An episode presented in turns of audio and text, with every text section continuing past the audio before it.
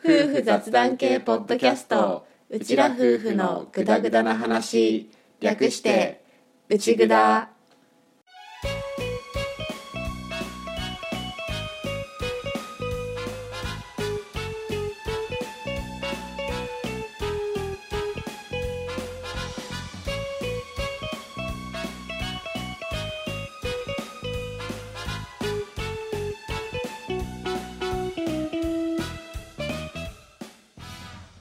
内ぐだはリビングでの雑談を垂れ流すをコンセプトに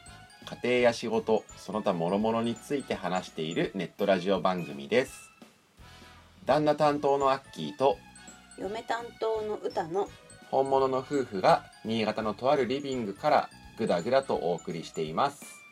しょうもない雑談ばかり勘違いや言い間違いの宝庫なので適度に聞き流しながらグダグダ話をお楽しみくださいはい158回オープニングですです去る6月1日はい農系ポッドキャスト小会議なるものをされていたじゃないですか、されていましたね一部の農系ポッドキャスターさんたちがうん、ズームでね YouTube 配信うんしてましたねしてましたじゃんしてました してましたじゃんしてたじゃんあれ次の日に私見たんだよね朝うんうん見て、まあ、ん自分が気になる的ななんか紹介したい番組ポッドキャスト番組えーっと青い T シャツの竹本さんが言っ出した議案だよね、うん他己紹介って言ってなかったかなあそんなこと自言己っ紹介の、たうんうん自己紹介の自分の G が「他」っていう字になって他己紹介だと思う、うんうんでね楽しきラジオの慎吾さんがなんで俺もこうチラチラ叫びながら言うのどうしたの うん楽しきラジオの慎吾さんが間違ったら失礼だなと思って確認 をその時は言うので堂々と間違えなら間違えにしても堂々と言い切ってもらっていいですかわかりました。まさかの内札をご紹介してくださったっていう。最初聞いた時ちょっと耳疑ったよね。あれ内札って言ったって思って戻って聞き直した。慎吾さんありがとうございますありがとうございます。そうね一人ずつまあ他の番組を紹介するみたいな流れになったんだよね、うん参加している農系ポッドキャスターさんがね、でその中で楽しきラジオの慎吾さんが内札を紹介してくれたっていう話でうん、楽しきラジオは結構歴史のこと古事記とかねうん、そういう話もしている番組さんなんだけど歴史系のネタを扱うこともある内蔵としてはあ仲間だって勝手に思ったりしてるね、うんそうえっと、農家バンドのドラムさんですね。ね、あの伝説のスティック投げし、 スティック投げしって言ったね。投げし、 なんか。変なところで言葉が途切れたのかと思って待っちゃった。そう、子供たちに大人気のヒーローがご紹介くださったっていうこの嬉しい嬉しさをちょっとオープニングで出してみようかなってじゃあテンション。 疲れてるじゃん、完全に。ここさっきの分の収録で出し切ったみたいになってるじゃん。バレた ちょ配分間違えたそうね。楽しきラジオの慎吾さんが内蔵を紹介してくれた内容が、まあ、結構夫婦系の番組いいなって思ってっていうのから始まって、うんあとは子供たちが将来この音源を聞いたらどう思うのかなっていうのを単純に興味あるとかうんうん言ってくれていて、ねまさに内蔵をやってる理由の一つでもあるからうんうんこの音声は将来子供たちに、まあ、タイムカプセルみたいな感じで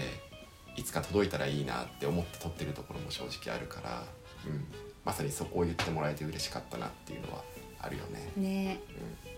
あと小脳ラジオのあゆうちゃんうんアッキーの言語化能力をえっ ともう少し順を追って説明してもら っていいかな内蔵の農家バンドの感想会を褒めてくれたんだよね。ねであそこで内蔵さんが言ってる通りですわみたいな感じで言ってくれて、ありがてえって思って、ねゆうちゃんは前にそういう旨のツイートもしてくれたことがあっうて、んううんねん、ああありがてえって思って、こうやっぱり隣で話を聞いている私からしてもこのアッキーの話の組み立て能力ってすごいなっていつも思ってる こう私が脊髄反射で適当にパッて喋ってるから いけないと思うんだけどこう私が言葉足りないところをもう反射的にさっとフォローしてくれるからいつもありがたいなって思ってるあありがとうございます ようさん絶対俺の声今ように負けたよね負けだと思うあありがとうございますそうちょっとね年末の農系ポッドキャスト総会議に続いて今回の農系ポッドキャスト小会議の方もうん内札は不参加になっちゃったんだけど、うんこうして番組を触れてもらえるっていうのはすごくありがたいねねあと農道富士山号のあのサトゥーさんうんサトゥーさんが番組で「ひふみよ」ってうん切り替えて呼べるのすごいなって言ってくれていたんだけどう「んひふみよ」はそんなに問題はなくて割と自然に切り替えられていてうんやってるんだけど、歌が俺の本名を呼ぶボンミスがすごく多いで すね内札は。多分それね気づいてないんだよね 私気づく時の方がでも多いけどねあ本当普通に言っちゃうじゃんまあ言っちゃう、ん本当だって普通に雑談してる感覚っていうか普通に雑談してるからついついポッとね出いやしちゃそれだうと「ひーふーみーよ」は説明できないじゃ んなんでだろうまあ目の前で喋ってるからかもしれないけどうんうんただ「ひふみよ」は結構すんなりねいけそたけこどはあんま間違えないんだよね、うんまああるとしたらその「ひーふーみーよ」の言い間違い その長女のつもりで「みー」って言ってるパターンとか、うんうん、まああるからその辺の間違いはちょいちょいありそうな気はするけど、うん、子供の方でうっかり本名を呼んじゃうことは今んとこほぼないそうだねね、うんそこはスイッチ切り替わるんだけど、うん歌が単純に俺の名前めっちゃ言う時があるっていう ごめんね編集大体止めて戻すか後から切ってるかうんしてるんだけど、ううんんちょっと気をつけるさっきもね言いそうになったのをね頑張って切り替えたまあまあそんなうん農系ポッドキャスト紹介議うん今回は青い T シャツ24時さんの YouTube うんチャンネルからアーカイブが多分残ってると思うのでよかったら聞いてみていただけたらなと思います、、はいろんな農系ポッドキャスト番組さんがあってねうんご夫婦で一緒にね会議に参加されてたりねあそうねねうん本当に幅があるジャンルだから農系ポッドキャスト界隈ってうん農系ポッドキャストっていうくくりで一応つながってはいるんだけど本当番組ごとの性格は違うから、うんうん皆さんのお気に入りの番組がきっと見つかると思いますはいその小会議の様子を見ているだけでも楽しいですあとさ、うん紹介機の中で多分こう事前に LINE で入ってやってうんやり取りしたりもしてたじゃん、うんうんあの出てる人たちがうんうん会議参加者たちがうんうんやってたじゃん、多分ね内札入れてくれたでしょ、うん楽しきラジオの慎吾さんが、うんその時もしかしたら「アッキー」っていう単語が文字の中にあったのかなってちょっと思ったところがあって、うんうんアッキーって農系ポッドキャスト界は実は2人いるんだよ、いらっしゃいますねうん、内札の私アッキーと、うんあと「アキラジオ」っていう番組があって、うんそこもアッキーさんなん だよでアッキーさんがなんかちょっと誤解したみたいなごめんみたいなやり取りなかったっけああったあったあったと思うんだけど、うんそれ多分その内札のアッキーの部分かなんかを見て、うんアキラジオのアッキーさんが自分のところの番組じゃないかって反応したんじゃないかなって勝手に予想している なるほどとりあえずこのアッキーかぶり問題は俺もどこかのオープニングで取り上げて喋ろうと思っていたんだよね、うんうんあのややこしくてごめんなさいって思っていて 今後もし農系ポッドキャスト界隈のうんなんかに参加することがあって「秋ラジオ」の方のアッキーさんとご一緒することがあった時には、うん俺カッキーって名乗ろうかなってちょっと思ってるカッキーいいかも、それ限定でカッキーに行こうかなってうんうん、そうだねカッキーはね多分被らないね あのカッキーはさなんだろう呼びニックネームみたいな感じで今なっていてニックネームに予備もあったんだうーんと呼びっていうかう、んまあ、ポトニウム界隈だよね最初に言い始めたの。 そうだうねんアッキーが柿作ってるからもうカッキーじゃねって感じうでんカッキーって呼ぶ時があって、うんうんで、まあ、俺もいや事実そうだなって思ってるんだ けど、うんうんそうだからむしろフォトグラファーやってない時はカッキーでいいんじゃないのカッキーか らうん柿の時期が終わったらアッキーに戻ってまたカッキーになってみたいな話を確かね番組で言ってくれたこともあった気がするんだけどそれもあるから、うんもうカッキーで重ねる時は行こうかなってちょっと思ったりもしてるよっていう、ねとりあえずややこしくてごめんなさいっていうのとあと「アキラジオ」のアッキーさんに「ごめんね」って思ってる、かぶっちゃってごめんねってうんかなうんあとこの農系ポッドキャスト紹介議の模様は参加した番組さんの中でリレー形式でポッドキャストの方でも配信されるらしいので、うん詳しくは「ハッシュタグ農系ポッドキャスト紹介議」紹介議の章は大きい小さいの小さいうんの紹介議でよかったら調べてみてください。はいはい、じゃあというわけで語り尽くしたので本編の方に入っていきたいと思いますはい、今回も祖父母と腰は大きさがきシリーズをお届けします。はい今回は第3回うん柿の栽培が始まってそれがどんどん規模が大きくなっていく流れうん等々について話しているので今回もよかったらお楽しみください。はいはいではオープニングおしまいおしまい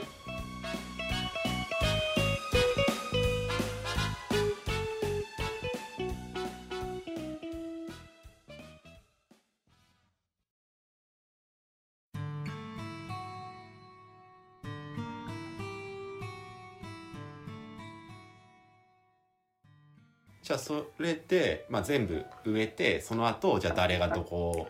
をやどこの土地をやりますよっていうのが決まって、うん栽培がスタートしたわけじゃんあしないの栽培はその前からスタートしたあまあそうだけどそのそれになって個々の農家がじゃあここのそうそうそうとこを自分でやるよっていうのが始まったわけだろ。うんで始まって柿が取れるようになったのはそれから何年後ぐらい50年じゃじゃじゃじゃじゃじゃじゃあの苗木植えて、うん実際に昭和50年あ昭和50年ね50年経ってじゃなくて昭和50年ぐらいから、 5年わたは7年に植えてうん8913年目や3年経って実をつけるようになって、それを出すようになったわけでしょ、その出すのは基本 JA 出荷その頃からもう出来上がってたのだ脱汁とかどうしてたのもちろんねこ個々の家でやってたのあ脱樹はいや組合でやったあーせ出荷今みたいな出でかい出荷場があったわけではもちろんないでしょだって小学校の運動場運動場、にどうすんいやのそのほらあれチケコハモチの古市地区しけこっちじゃなかった重量戦勝ちもろた皿の中に乗ってうん目方でこうそこへ落ちるしうんうんうんうんんでもそれはさあれでしょその重さやるだけでしょうん重渋量は渋抜きは渋渋後からさ渋は好きです箱へ詰めてうんアルコールかけてそれを全部手作業でやったってこと、うん誰が全部手差しをったってで手しかないよねいやちょこちょこだっけそれをだから誰がやるの各家は出荷する時はそのままモイダのを出荷するわけだろそうそうれを出荷されたのをうん手作業で渋を抜くわけじゃくん組合でやったことや栽培組合でやっぱ妊婦頼んだんだくてのいや農協はことやろあまあそれはじゃあ農協がやっうんうん人を揃えて一生懸命やったんだ農協もありものうん、農協もチーンに注意もねチーン桁が違うたがまあ役場も俺不注意なんて風吹けばやあの霜が俺には飛んで風吹けば飛んでしてあうちわつねえとみ一晩まあ一人の人ととも泊まったことや。うん、じいちゃんのずっちゃんまがあ、酒飲むと先生だよね経営の大変だへって止めてあの荒くてお姉の若かったけなったことや不注意あ朝はんかして止めて朝はんかしてほしいさな不注意一生懸命やったのそれだけでもまあそれでさ売れる出す、まあ、身が取れて出せるようになったけど、なんだろう腰はおけさがきっていう名前はいつついたの、やっぱりその頃はろうもう出す時からうんもうそのブランドっていうか名前であれハモチがおけさがちっていうそうね持ってて、うんあれ全出したんだねあの名前使わせてくださいってことだよね、腰はがきはあれやっぱこう募集したんだろうかそういだやよいねやだかおけさがちあのおけさがちをブランドおけさがきをするブランドする時にばあちゃんが今言ったのは「コシワ」をつけたのはコシワを募集してつけたのどれ名前どうしようみたいなのはいどうややっあて決まれったは綾むずかが腰輪っていうそれで腰輪したんだ、あ特に一般公募とかじゃなくって、うんもうそれはなかったと思うなそうそうコシワっていうのが結構一つでかいうんコシワ名ってい前うのだかねらね、あうん分かる分かるそれはうん綾目塚の王様住んだ建温泉屋だうん、そうね朝初めからあったんだか腰はが、腰輪っていうち地名なんでねえかなまああれだよねこの辺にその古紙の王がいたみたいなあの話のやつだよね、王がいたっていう日本最北端の前方後円墳だからね、うんうんあやめ塚が、うん今最近までのそれ最近までのやっぱ佐渡最近がまでの佐渡いっぺん見えたことや、みん、毎年ね佐渡が前くて今年になってやめそてれで、あの勝ちね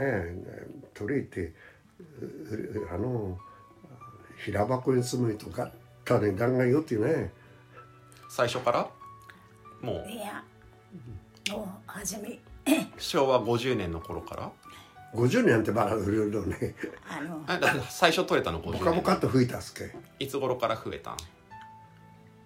とにかく57年6年7年当時なんてはものすごくやったんだ俺が生まれる前だねまだね、うん、いい時代だねいっぺんもなんてどさ取ったんだのその頃は全部平田ネラかもちろん全部女女しくてあのあまだあああ利根わ脇しがなわかっしたでねなかった頃だよね、んもうちょいちょっと歴史的なところが聞きたいなうんとまあ植えました取れるようになりました、んで当時は手で脱汁して出荷してました、今立派な出荷場があるわけじゃん、うんあれはいつ頃なんえっとね54年頃のねかなあんな書いてあるわあの本にあまあね、うんそうそうね54年頃だと思うなそれでねあれはどういう経緯でできたのやっぱりもうちょっとしっかりしたもの作ろうってなったんんあれはどういう経緯でできたのやっぱりちゃんとした出荷場もっとどんどん吹いてくるがね雨にならないわけちょっとこのままじゃさばけないぞってなってじゃあ作ろうって感じそうそう今と同じ式になったわけ、うんそれまでは勝ち合えばよかったってうーんあとさちょっとまた話変わるんだけど柿山もどんどん面積が増えてったわけじゃんその多少の多少なだって山の神とかってもともとはい柿山になってなかったんじゃないの最初から山の神も柿作ってたの、山の神うん、山の神あるじゃんああいやあれなんか最初からあれ最初からなんだなんか柿がいいからどあんどんとはねか吹いたのは田んぼ田んぼああ田んぼに柿植えるあれ、和製植えたんですうん、そんぐらいなのいや俺のイメージは結局柿が思ったより良かったわけじゃんだからどんどんどんどん面積が拡張してったのかなって思ってたんだけどそういうわけ最初からもうあれぐらい広い面積でやってたのうーん202丁部でできたのが12030丁部かうんうん新しく父って植えたいやのなんていいるかやいいねよあいねんだいいうねえな、ん、そんなもんなんだ田ろんうぼの他はうん田んぼほか入れてのあとあとな蹴って切ったのかまあでもじゃあそんなに目立ったことないってことない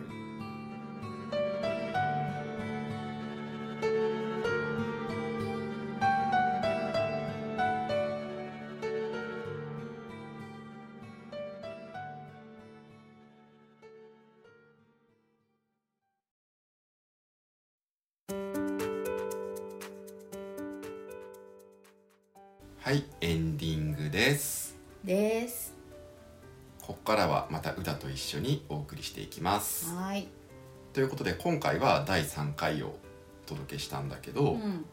柿の実際に各農家さんでの栽培が始まってそれがどんな風に進んでいったのかどんな風に規模が拡大していったのかっていうあたりをお送りしましたはいはいしましたねまあだいぶコミュニケーションがわちゃついてきている感があったりとかうんあとは単純に俺の質問力の問題もあるんだろうなってちょっと思ったりもしているんだけど、ううんんこう質問の意図がねうまく伝わらなかったりとかうんまあ、こっちが回答の意味を取り違えていたりとかうんいろいろ聞きづらかったことと思いますがお聞きいただきありがとうございました、はありがとうございましたい、そんな第3回ですが、うんねまず結構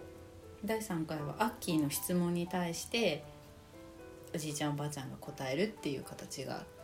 しっかりしてたよねしっかりしてなかったんだけどだからだって立ちが分配が決まってってこう始まってたんだけどそこら辺はやっぱりカットされたうーんとうんいや多分カットではなくて、うん話をちょっと切り張りしてあるんだよこのシリーズってああなるほど同じ系統のような話が飛んで出てきているから、うんそれを似たような性格の部分を集めて継ぎ合わせてるものもあって、うんうんその土地を分配するみたいな話は多分どっかで出てくるなるほどほうほうほと思うけど、ううんとりあえずもう今回は話としてはこうだった山を柿にすることが決まって、うんそして柿がスタートして規模が大きくなっていったっていう流れうんうんで、まず最初の3回やった方が分かりやすいなって思ったから。なるほどねそういう編成にしてあるんだけど、うんうん実際に土地を各農家さんに、まあ、分けるみたいなうんうん話もこの後うんうん出てくる、出てくるはず、なるほどまあそんなことを言っておいて結構このシリーズカットしたところとんしてないところっていうか、うんどこが実際の音に入っていてどこを切ってるんだっけっていうのがうんさすがにちょっとわけわかんなくなり始めているから。なるほどねもちろん自分でも音をチェックしてこれ話してはいるんだけど、うんそれをその続きの回とかまで全部、うんあれこれって切ったんだっけ切ってなかったんだっけみたいな風うにんなってるところもあるから、うん間違ってたらごめんなさい大丈夫でも土地を分ける話はどっかのところで何かの内容にまとめてうんうん入れたそっちに回した気がするなうん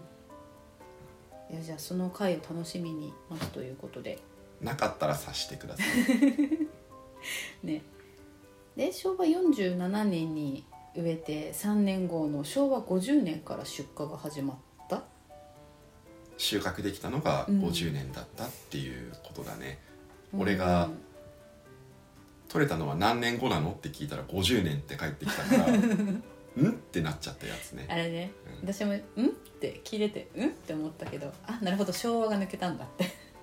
ていうかその俺が俺の質問はうん何年後に取れたの3年後っていううんうん流れを想定した認識で話しているんだけど、うん向こうは昭和50年だったって答えてるから、うん2つの意 味で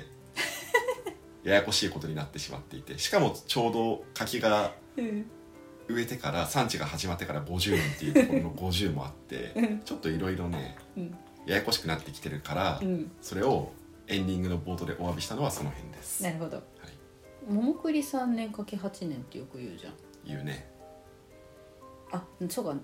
苗木の状態苗木をお願いしてその苗木を植えてから3年ってこと苗木を植えてから3じゃあ苗木になるまでが5年あったのかな年5年はない ないかなまあ実際問題そうは言うけど、まあ、8年経たずに、うんその苗木から作ってるのは取れるよねうーん多分桃栗3年柿8年ってさいわゆる柿の種を植えてる話だよねきっと、種の方からかうなるほどねん、苗木ではないと思う、うんうんうん種からやるとそのくらいかかっちゃうよって感じかなまあそもそも平種は種がねえからねっそうだったねていううんそうあでもそこちょっと言っといた方がいいかなって俺も思っていたから、うんうん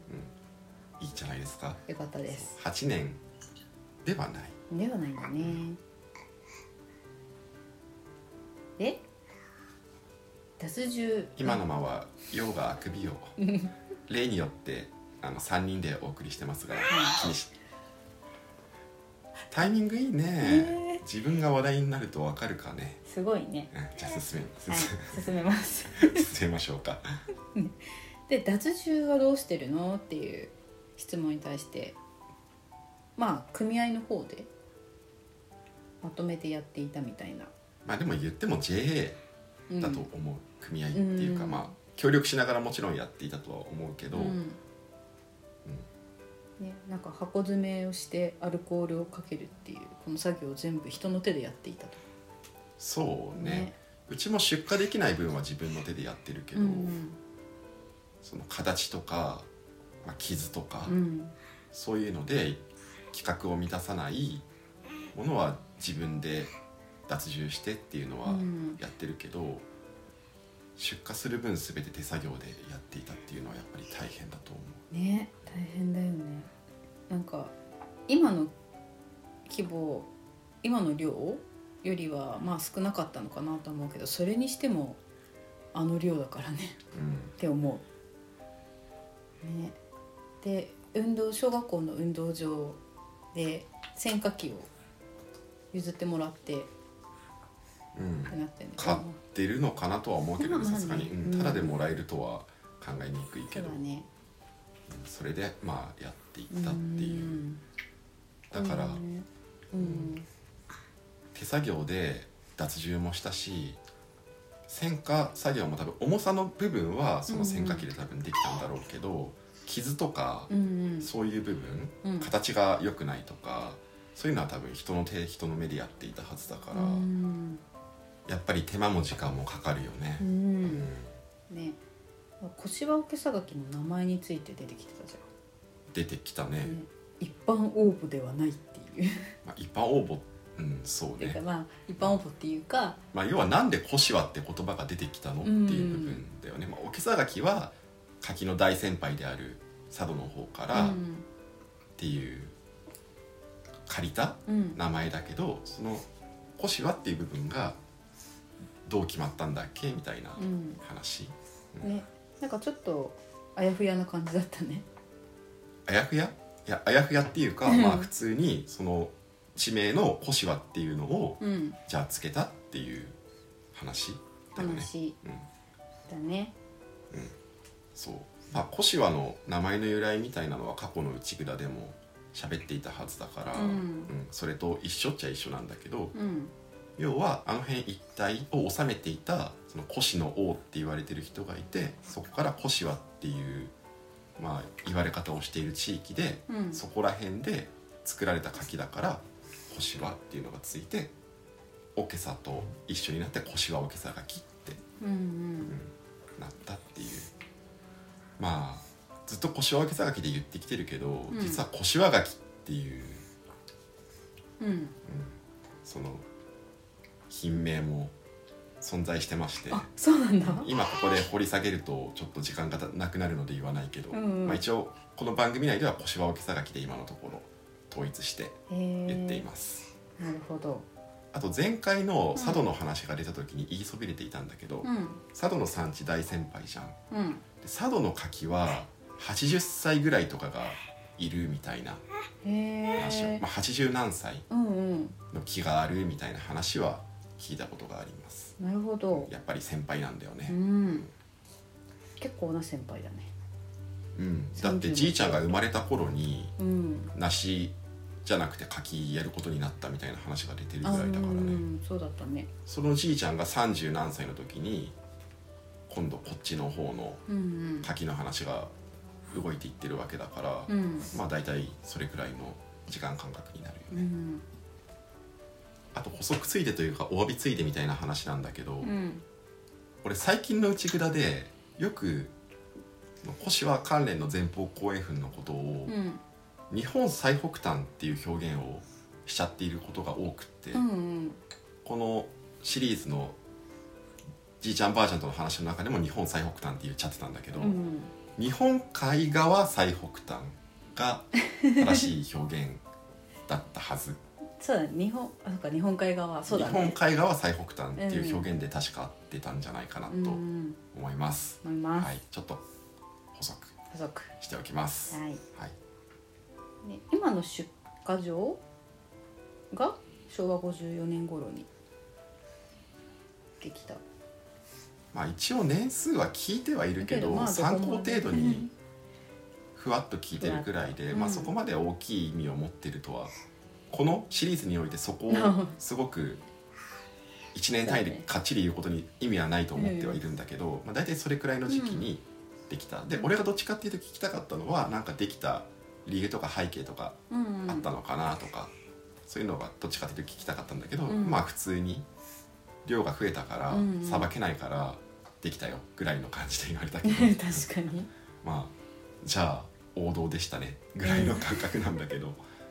これは木を増やしたっていうわけじゃなくて木からなる実の量が増えたってことなのかな基本そういうことになりますだよな、ねその面積拡張したのかみたいな話がうんうん後半であったでしょ、うん俺ずっと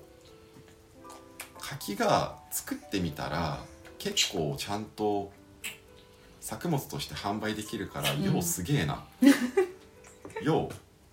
うようさん両手をチュパっているねねまあしょうがないか あのちょっとジュパジュパしてますがごめんなさすいませんえっと何の話だっけあそう、うん柿がちゃんとちゃんとした作物としてこううまくいってるから、うんそれで柿の面積を増やしたと思っていたんだよねずっと、うんうんそうじゃなくってもう初めから今の規模で全部やっていたっていうのはうん誤解してたね勘違い、うんううんんだからやっぱり聞けてよかったなってうん思った話ではあるんだけどだから面積が増えたとか木の本数を増やしたとかっていうよりはもともと植えてあった木がどんどんどんどん大きく育ってきて、うん収穫量が増えてきて、うんとうとうちょっと追いつかなくなってきたから、うん出荷場を作ったっうんていう話で多分合ってると思う。ねそういう流れだったのねでさちょっと話脱線するかもなんだけどさうんこうアッキーがさ山の神って言ってたのがうん 神がとっさにあの漢字で上でしょ多分いや上かカタカナの神かわかんなゴいけッどドじゃないかなえゴッドでいいのゴッドじゃない かな私場所のこと指してるんだと思っててで最初にアッキーのそのイントネーション聞いた時にまさしくゴッドの山の神が出てきてうんで山の神っていうと私の中でちょっと箱根駅伝のね5から5区が出てくるかあああら。ああ あああで山の神ってちょっと聞いてたんだけどいやガチでゴッドかもしれないその辺ちゃんと聞けたことがないんだけどさ、うんこれはだからちゃんとした話かはわからない話になってしまうんだけど、うん祠かなんかがうんあったエリア、山の中でもうんうんだから山の神っていうみたいな話をなんとなく聞いたことがあるような気がしてなるほどだからガチで神なんじゃないゴッドの方の神で合ってるんじゃないかなって俺は認識していた。なるほどねだから山だからさ、うん言い方が難しいんだよね、うんその場所ごとの言い方が難しくって、うん山の神って言われてるエリアがあるっていう感じそっかじゃあその祠は今はないいやわかんない移したのかああ祠のあるエリアっていうだけでその祠はまださらに奥の方にあるのかとか、うんその辺の詳しい話は全然わからないなるほど今のアッキーの推測がさ合ってればさちょっと聞いてみたいよね何を祠のありあかあどをこにあるかみたいそなうそああそうね、うんまあ先輩農家さんとかにちょっと聞けそうだったら聞いてみようかうな、でもうもんし聞けたら教えてほしいなと思うなそう山の神とかは後からさらに追加で開拓されたエリアなのかなって思ってたけど、うん別に最初から普通に一緒に開拓されてたよっていう話でした、でしたまあ補助事業を使ってやってるからそっちの方が賢明なんだけどさそうだよね後からまたね山開くってなったら大変だからうね、ん、そうだねある程度もうこれくらいの面積って決めてっていうか一気にやっちゃった方がね最初楽かもしれないね、だから後から増えたのは田んぼうんうん、使わない田んぼに柿の木を植えるっていうのをうん、やってる人が一部いるあるね確かにねただやっぱり田んぼだからそんなにそんなになんていうのうん作柄的にはめちゃくちゃいいとかではないみたいっうーんていう話なは聞くけどね、るほどねはいというところでしたねというところですかねうんあとまあ個人的にちょっと気になった一言が平箱に詰めると売れたっていうんあれは単純にう、うん、別で出し出せてたんだろうねきっとうーん多分そういうことなんだろうとは思うんだけど確かにうちも俺が小さい時はもう部屋に平箱がダーって積まれてて、うんそれをおかんが折って組み立ててたなっていうのは記憶にあるから、あれだよね贈答用みたいなまあ箱詳しくはよくわかんないけどね、うん今は全然もうないうん少なくともうちは知らないっうんていうものではあるんだけどうね、んだから販売ルートがちょっと他にもあったあのあかなっていう話だよねそっかその可能性がねあるのかなそうそううーんでそれももう直だったのかどうなのかとかはよくわかんないけど、うんまあ、何かしらのその普通に出荷する分とは別で箱に詰めてでその箱に詰めていたやつもうんどれくらいの品質のものを詰めていたのかは正直わかんないからうん何とも言えないんだけどとりあえず別な販路があったっぽいうんうんみたいな感じだね。なるほどうんじゃあこれで今回聞いた話は拾ったかなそうだうね、んあとは歌の方で出なかった話としては、うん普及員さあんの話が出てたと思うんだけど、出てましたねこの普及員さんについては本当にじいちゃんの先生ねみたいなことを俺言っていたのが入っていたか入ってなかったかうん聞いたと思う入ってなかったか どうだったか覚えてないんだけど、まあ、とにかくうんその普及指導員としてすごく産地のために一生懸命頑張ってくださった普及員さんがうんいてじいちゃんはもうその人がこの産地を離れた後でも毎年柿ができると柿を届けに行って数年前に亡くなられてしまったんだけどでも今でも奥さんに毎年柿を届けにじいちゃんは行っていてうんすごくじいちゃんの中で大きな存在の普及員さんなんだと思う。そうなんか言ってたね確かに遅くまで手伝ってくださっててお家に帰れないから泊めて朝ごはんも出してあげたみたいな話してたねうん、そううん風が吹けば大丈夫か見に来てうみたいなん話をしていたと思うんだけど、うんそういう、まあ、関係性うんだからいろんな人のおかげいろんな人の力でやってきたんだなっていうのはやっぱり感じるよね、うんねまあ、そんなわけで今回は柿の栽培が始まってそれがどんどんどんどん大規模化していくっていう流れをうんご紹介しました。しましたあはい、ということで今回も聞いていただきましてありがとうございました。りがとうございました次回もぜひまたグダグダ話にお付き合いください。お願いします次回もお楽しみに。お楽しみに今回もこれでおしまいおしまい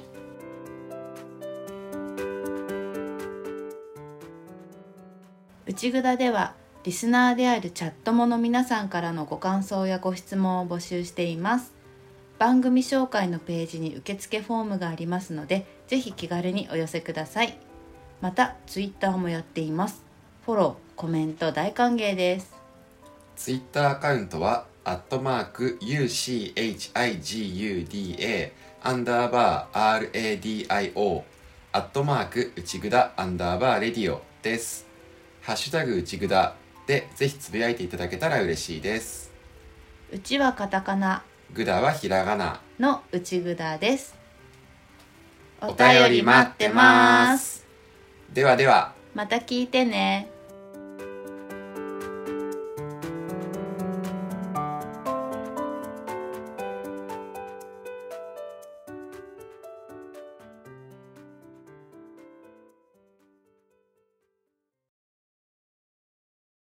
うちぐだ。